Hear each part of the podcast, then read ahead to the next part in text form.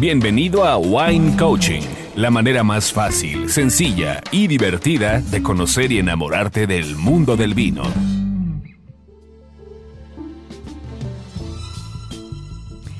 ¿Qué tal amigos? ¿Cómo están? Pues estamos aquí ya listos para grabar otro episodio y con unos invitados de lujo.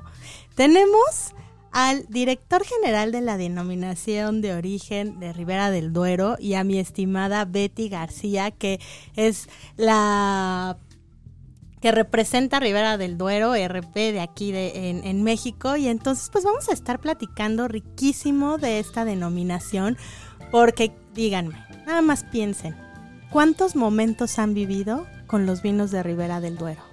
Uf, yo me acuerdo de tantos que me hacen sonreír y qué mejor que ahora Miguel nos va a estar contando de esta maravillosa denominación, así que no se despeguen porque tenemos varias preguntas y dudas que nos han hecho ustedes, así que no se despeguen.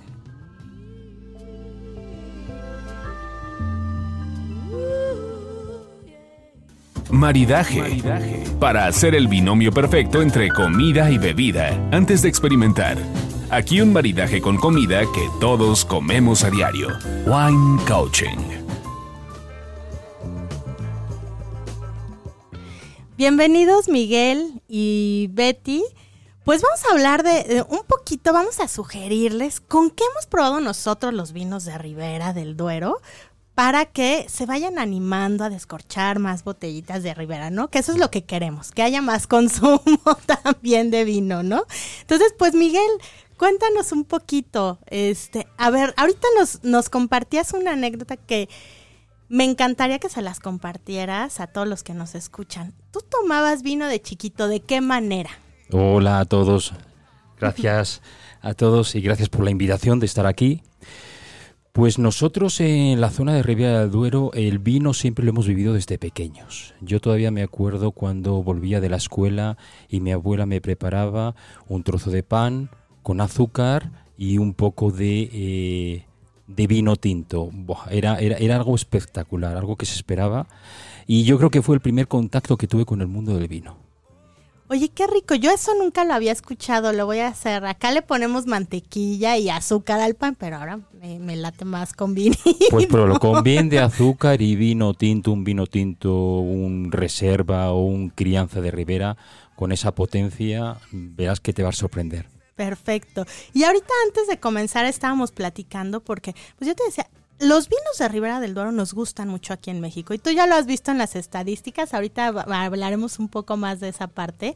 Sin embargo, este ahorita estabas diciendo que con un mole, ¿no? Betty también estaban ahí este, hablando que lo han probado con eh, el famoso chile en nogada, con mole. Eh, y la verdad es que creo que los vinos de Ribera del Duero van muy bien con nuestra gastronomía, ¿no? Inclusive con esa barbacoa o estos michotes de carnero así, este, ricos, siempre van a ser vinos muy corpulentos, ¿no? Este, bueno, tienen su potencia, si sea un joven, no pasa desapercibido al paladar. Entonces, también es rico combinarlo con nuestra gastronomía. Pero en cuanto a gastronomía eh, española, ¿tú con qué te gusta maridar tus vinos?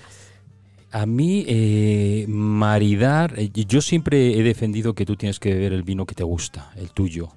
Pero si buscamos maridaje, piensa que en Ribera del Duero tenemos varios tipos de vinos, va desde el rosado, que hablamos un vino fresco, afrutado, que puede maridar con, por ejemplo, el, el plato que tomamos allí. Betty, ¿cómo era? Porque yo para nombre soy malo. ¿Cómo se llama el...? Con el chile nogada. Con el chile nogada de allá. Con el chile nogada, efectivamente. es dulce, es, eh, con muchas con muchas esencias, con muchos condimentos, con fruta, con carne. Y ahí el frescor y la acidez y la fruta de un, un buen rosado puede ayudar. Pero después podemos pasar un vino joven, donde no es tan corpulente, donde la fruta está muy marcada y que, podía maridar perfectamente con cualquier postre. porque no iba a destacar uno sobre otro. Si queremos algo más complicado, más esencia de Ribera del Duero, nos vamos a un fantástico crianza con esa acidez marcada, ese poquito de madera, esa fruta, esa evolución que hace que con cualquier eh, plato de carne maride perfectamente. Y si queremos algo mucho más complicado, nos vamos a, a, los potentes reservas, potentes pero que no saturan, porque gracias, una de las características principales de Ribera del Duero es su, su gran acidez, que hace que un vino muy potente y estructurado con la acidez se compense. Entonces lo vemos porque tú puedes tomar una copa de, de Ribera y una copa pide otra copa. Cuando uh -huh. no hay acidez, tomas una copa y ya el cuerpo no pide otra. Cuando sí, estás pidiendo, es. Entonces esos son vinos muy balanceados, muy equilibrados y pueden maridar perfectamente con un buen churrasco. Así es, o también se me antoja aquí con un chamorro. Un chamorro con grasa. O un cabrito. Uy, qué rico. Siempre, la verdad es que los, los vinos de Ribera del Duero son exquisitos. Entonces ya les dimos algunas ideas. También, ¿por qué no? Una, una barbacoa.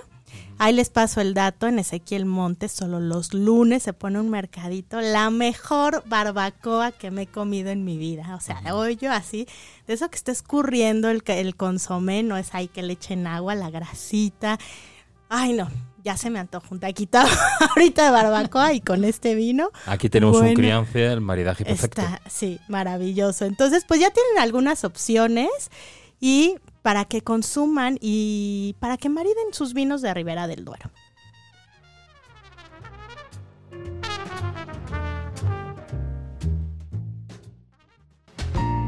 Ya llegó el momento ñoño. Escucha y aprende de vino para que te ganes tus 5 minutos de fama y brilles en sociedad con tus conocimientos sobre vino. Wine Coaching.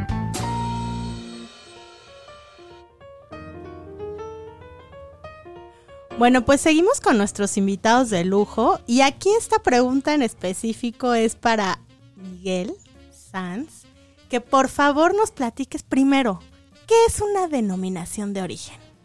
¿Qué ven? bueno, una denominación de origen, esta es la parte técnica y un poco más aburrida. Una denominación de origen es una figura llamada figura de calidad.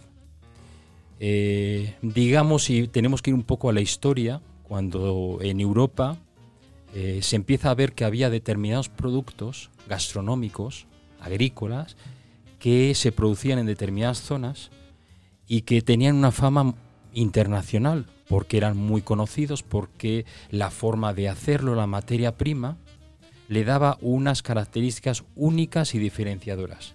Pero llegó un momento en el que había personajes de otras partes que empezaban a copiar solo el nombre y no copiar la receta. Y el producto empezaba pues como a eh, difuminarse. Entonces se crea a nivel europeo una figura de calidad llamada denominación de origen que lo que hace es protege productos que tienen unas características definidas tanto por su forma de producirlo, por la materia prima elegida y por eh, eh, de dónde se saca esa materia prima. Si hablamos de Ribera del Duero, ¿por qué es una denominación de origen? Porque tenemos un, producto único y diferenciado, es decir, la gente cuando toma vino de Ribera del Duero es totalmente diferente a cualquier otro vino. Segundo, porque ese, ese elemento diferencial lo conseguimos por nuestros suelos, por nuestro clima, que es único, que no se da en otras zonas, ese clima extremo, esos suelos pobres y variados. Y tercero, por una variedad que se adapta perfectamente, que es la variedad tempranillo, que nosotros la llamamos tinta fina. Uh -huh. Entonces son tres elementos únicos que solo se produce en una zona a nivel mundial, en la ribera del Duero. Entonces, a nivel de Europa se protege por una figura llamada denominación de origen. Eso hace que nos podamos defender y que nuestros viticultores puedan estar tranquilos de que nadie va a copiarles en ninguna parte y nadie va a abusar de la imagen que tiene el producto. Así es. Y bueno, y tú eres el director general de la denominación de origen. Nada Eso más es. ahí. nada más poquito. ¿no? ¿Cómo es, cómo regulas toda esa parte? Porque tienes, me imagino que una chamba impresionante, ¿no? Bueno, no es tan complicado, porque mira, las figuras, de, la denominación de origen se rige por un organismo eh, muy democrático. Es decir, el, digamos, el Consejo de Administración de, la denominación de origen está formada por 10 personas. Cinco de ellas elegidas de forma democrática cada cinco años entre los bodegueros y cinco elegidas democráticamente cada cinco años por los viticultores. Entonces, estas 10 personas son las que dictan las normas, la que dicen los procedimientos, la que dicen cómo tienen que hacerse las cosas. Es decir, es el propio sector el que se autorregula. Por tanto, cuando nosotros decimos que un vino tiene que tener, por ejemplo, en Ribera Albero, un mínimo del 75% de la variedad tempranilla, es porque el bodeguero y el viticultor ha dicho que tiene que ser así. Con lo cual no es algo que le venga impuesto, sino es su propia voluntad de hacer mejores vinos de conseguir la máxima expresión de nuestros terruños es lo que hacen que el viticultor se comprometa con el proceso. Y por eso vemos que cada vez los vinos son mejores, cada vez van evolucionando, que hay una consistencia, es decir, que tú cuando compras un Ribera del Duero de una marca, pasan dos o tres meses y vuelves a comprarla, está igual de rico. No hay diferencia. Es ese compromiso por la calidad que tiene la gente de Ribera del Duero. Okay. Y por ejemplo, ¿tienen algunas variedades autorizadas aparte de la de tempranillo? Tenemos autóctonas, como primero la tempranillo, que es la principal. Luego tenemos mm, más eh, internacionales como la Cabernet Sauvignon, la Malbec, la Merlot, la Garnacha Tinta y luego una autóctona que es la Albillo Mayor, que es la única variedad blanca que tenemos en Ribera del Duero. ¿Y en qué porcentaje es el que lo pueden usar para que sea bueno? Este, el mínimo por nuestra normativa tiene que ser siempre un 75% de la variedad tempranillo. Ok. Y, el resto es mezcla de las otras variedades autorizadas, de estas otras cinco que he nombrado. Ok. Bueno, pues súper interesante, ¿no? Ya saben, ya, ya quedó. Por eso también los vinos de Ribera del Duero y generalmente pues todo lo que tiene un producto de denominación de origen tú puedes, eh, pues hay un consejo detrás, ¿no? Que avala lo que tú estás tomando, ¿no? Y que, controlamos todos los procesos. Al final lo que queremos es que se cumpla la norma que los propios viticultores y bodegueros han creado. Y tenemos que garantizar, sobre todo para garantizar esa calidad que el consumidor, en este caso mexicano, exige. Claro. Bueno, vamos a nuestra siguiente sección.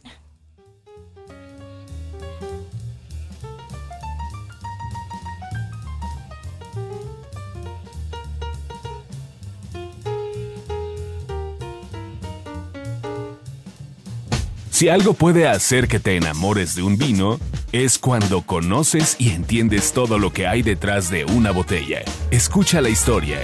Wine Coaching.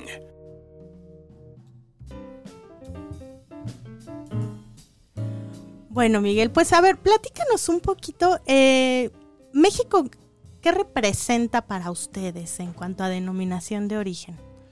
México para nosotros es nuestro oh, segundo mercado más importante a nivel mundial. Ok, qué interesante. Representa el 12% de las ventas en volumen en botellas y el 14% en valor, es decir, en, dinero.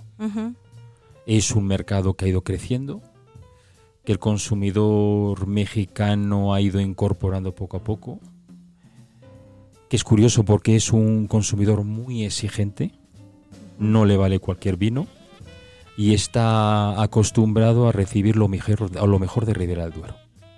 Sí, así es. La verdad es que aparte de los vinos de Ribera del Duero, la gente que lo consume creo que es un consumidor de media alta alta, ¿no? Este, que sí está, estamos dispuestos a gastar, ¿no? En, porque valoramos un, un buen vino, ¿no? Y como tú decías eh, anteriormente, siempre Ribera del Duero ha mantenido una calidad. Y esa es una de las preguntas que nos hacen nuestros queridos wine lovers. Por ejemplo, Mónica, que de una delicatessen, eh, ¿cómo ha logrado mantener la calidad de la uva y de la tierra? Siempre, este, Rivera del Doro, híjole. Pues eh, lo hemos conseguido gracias al trabajo de nuestros viticultores que saben que para obtener mejor vino, el vino se hace en la viña. Entonces, para obtener el mejor vino tienes que tener la mejor viña. Para tener la mejor viña la tienes que cuidar, la tienes que tratar, tienes que seleccionarla, tienes que mimarla durante todo el año para producir una uva de altísima calidad que luego sea el germen a partir del cual nuestros bodegueros pueden hacer los grandes vinos de Ribera del Duero. Entonces el primer trabajo son ellos, porque sin un viticultor que crea en los vinos de Ribera del Duero, realmente no se podrían hacer vinos de Ribera del Duero. Y luego tenemos los enólogos, los bodegueros, que son capaces de interpretar esa uva, es decir, si la uva es buena de calidad tampoco hay que intervenir mucho, ¿eh? hay que dejar el proceso natural para producir los vinos. El enólogo tiene que intervenir si viene una cosecha mala, con enfermedades, si la uva no es de tan buena calidad, pero si no, el proceso es relativamente fácil. Así es. Y esto tiene que ver con algo que yo te quería preguntar también, pero bueno, ¿cómo fue que, también de Mónica, cómo fue que descubrieron e iniciaron eh, Ribera del Duero? Y hablamos de que es una denominación relativamente joven. Es joven, eh, digamos que es una... Tiene mi edad casi, casi. Jovencita, es una jovencita de 37 años que todavía vive con los padres, en nuestro caso. Pero aunque somos una denominación de origen eh, joven, somos una región vitivinícola muy, muy antigua. Es decir, los últimos descubrimientos arqueológicos han encontrado cerca de un pueblo de Peñafiel, en Ribera del Duero, eh, un pueblo vaceo de las tribus que vivían allí en el siglo V antes de Cristo, en el que ya se ha demostrado que consumían vino de la zona. Luego, si avanzamos en la historia, eh, llegamos a, la época romana, cuando el Imperio Romano, las tropas, las legiones, iban a abastecerse de vino en Ribera del Duero. Luego tuvimos la invasión árabe, en la que todavía existía consumo de vino más local, porque estaba la, comercialización estaba prohibida. Y luego durante la Reconquista, siglo XII, eh, fue curioso porque en el caso de Ribera del Duero, monjes de los monasterios de Cluny y de Borgoña acompañaron a los, conquistadores e iban montando eh, monasterios y tenían que recuperar la viña porque necesitaban vino para la consagración. Entonces esos monjes franceses trajeron técnicas, mejoraron la producción, trajeron variedades y las implementaron. Y poco a poco fue produciéndose. Por ejemplo, en el siglo XIII tenemos las primeras normas de la vendimia que existen en España son de Ribera del Duero. O en el siglo XV eh, se fijan las primeras normas de cómo se tiene que comercializar el vino, qué precio tiene que tener y no. Entonces todo eso llega hasta nuestros días. ¿Qué pasó en Ribera del Duero realmente en el, en el 82? 12 bodegas que creían que se podía hacer mucho más, que creyeron en nuestro clima, en nuestros suelos, en nuestras variedades, se juntaron para dotarse de una norma muy autoexigente y crear una denominación de origen. Empezaron 12 y hoy en día ya somos 297 bodegas y seguimos creciendo. En calidad, en todo, siguen creciendo. Y bueno, mi estimado, uy, ellos son unos super wine lovers, ¿no sabes? Le mandamos saludos a Denise. Este, ¿Cómo van evolucionando las denominaciones de origen? Porque si bien tienen que todo va evolucionando, el mundo del vino, las técnicas, ¿cómo es que ustedes se adaptan a esta evolución de lo que exige el mercado actual? Realmente em, tenemos flexibilidad para, para, adaptarnos. Siempre estamos sujetos a esa norma de la que he hablado al principio, que es la que fijan los bodegueros y viticultores pero poco a poco nos vamos adaptando y nos vamos adaptando desde nuestras esencias. Nos adaptamos en el tipo de vino, quiere decir, hoy en día se piden menos vinos con menos madera y más fruta, vinos más frescos, o, por ejemplo, eh, nos piden eh, vinos blancos y ahora se están desarrollando vinos blancos basados en la variedad albillo, que es autóctona. Entonces, esa, es, esa adaptación sí se está produciendo. Pero tiene que ser una adaptación seria, es decir, no podemos eh, guiarnos por las modas ni perder la esencia. Ribera es lo que es. Si hiciéramos un vino 100% en garnacha, realmente ya no seríamos Ribera. Entonces, tenemos que mantener ese equilibrio de innovación sin perder la, esencia. Así es. Y bueno, eh, Margarita ¿Qué, bueno, ya esa ya te la preguntamos. Aquí me gustaría aclarar porque mucha gente cree, la pregunta es, ¿qué es denominación de origen y por qué solo los vinos españoles lo tienen? No solo los vinos españoles lo tienen, hay muchos productos en todo el mundo que tienen denominación de origen y ya Miguel lo aclaró, qué es, por eso fue, qué es una denominación de, origen.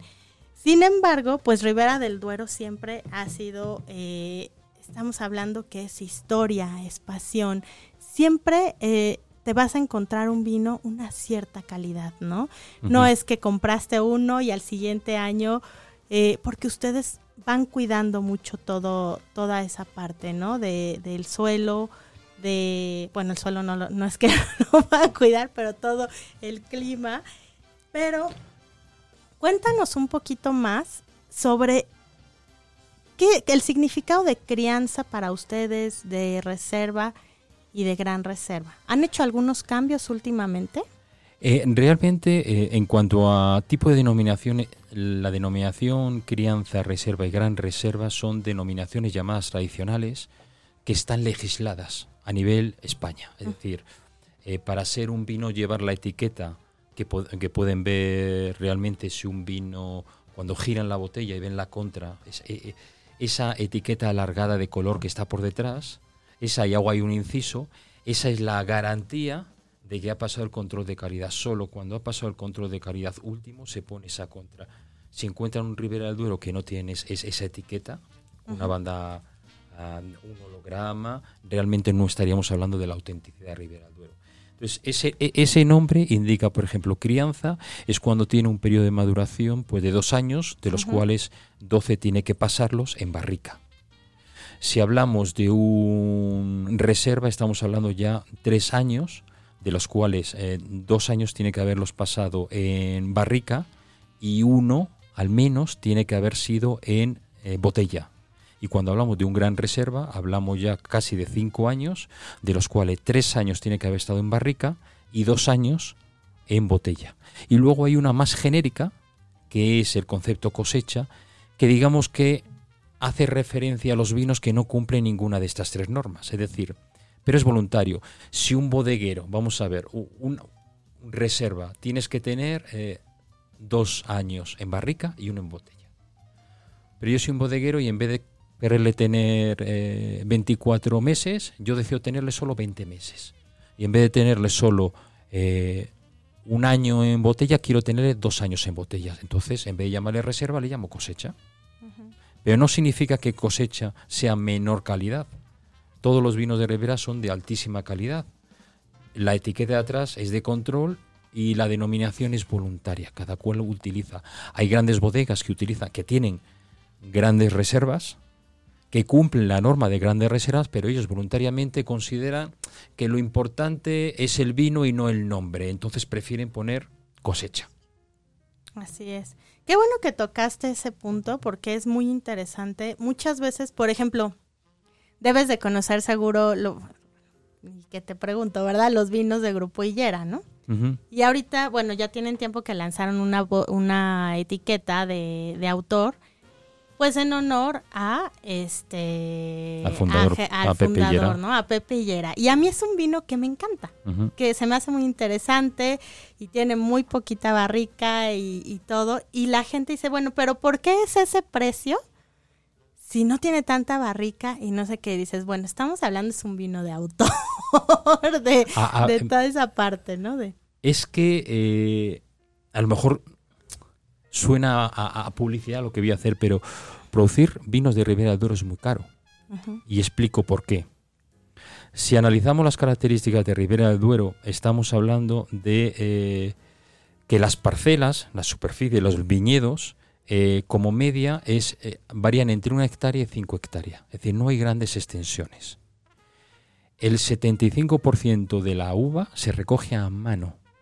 Porque el primer proceso de selección, para cuidar tanto la uva, tienes que cogerla a mano, meterlas en caja de 15 kilos y luego llevarlas rápidamente a la bodega antes de que empiece el proceso de fermentación para sacarlo mejor. Entonces ya estamos viendo que eh, tenemos mucha mano de obra. Hay otras zonas donde ponen maquinaria, entonces reducen los costes. Otro elemento es nuestra normativa permite a nuestros viticultores obtener hasta 7.000 kilos de uva por hectárea nuestros viticultores lo reducen a 4.200 porque prefieren poca producción, porque saben que van a obtener más calidad. Luego, son procesos muy manuales, muy tradicionales, que requieren procesos tradicionales. Entonces eso es sumar coste, más coste, más coste, más costes. Y a veces un vino que vemos como cosecha, que vimos joven, estamos hablando de viñedo muy antiguo, que tiene una producción a lo mejor solo de 2.000 kilos por hectárea, que va incrementando costes. Entonces realmente mm, pensemos cuando vemos un precio, ¿qué es lo que hay detrás? ¿Cuál ha sido el proceso que ha habido? Eh, ¿Queremos bajo precio y no calidad o queremos calidad? Porque la calidad tiene un precio y, lo que pedimos a nuestros viticultores hoy, invierto en lo que sea necesario. Nuestros viticultores ahora están realizando grandes inversiones para entender el suelo, porque un suelo arenoso es diferente a uno calcáreo o uno arenisco, entonces cada uno necesita un proceso diferente, un tratamiento para obtener la mejor producción. Y a veces en Ribera del Duero, en una parcela de una hectárea, nos encontramos hasta 15 suelos diferentes, que exigen 15 formas de tratar la viña de forma diferente. Entonces, eso siempre influye a la hora de producir un vino. Y lo que a mí me, agrada en mis bodegas es que prefieren eh, producir calidad a producir precio. Por eso, nosotros producimos, como Ribera del Duero, somos muy conocidos, pero nuestra producción es muy pequeña. ¿Podríamos producir el doble? Sí. ¿Pero el doble con calidad? La respuesta es no. Entonces tenemos que irnos a cantidades pequeñitas y que realmente un consumidor esté totalmente satisfecho y se emociona al beberlo pues ya saben por qué Ribera del Duero siempre, nunca, nunca nos va a fallar realmente y por qué tienen a lo mejor esos precios. Y tú dijiste algo, la calidad cuesta, así que saquen la lana porque si quieren vinos de Ribera del Duero, siempre, pero les aseguro que siempre, siempre, siempre se les va a dejar con un muy buen sabor de boca. Miguel, ha sido un placer tenerte aquí. Gracias por todo lo que nos compartiste. Betty, yo sé que tienen una agenda apretada y pues va a ser un placer volverte a recibir en otra ocasión. Muchísimas gracias. Gracias, Ale.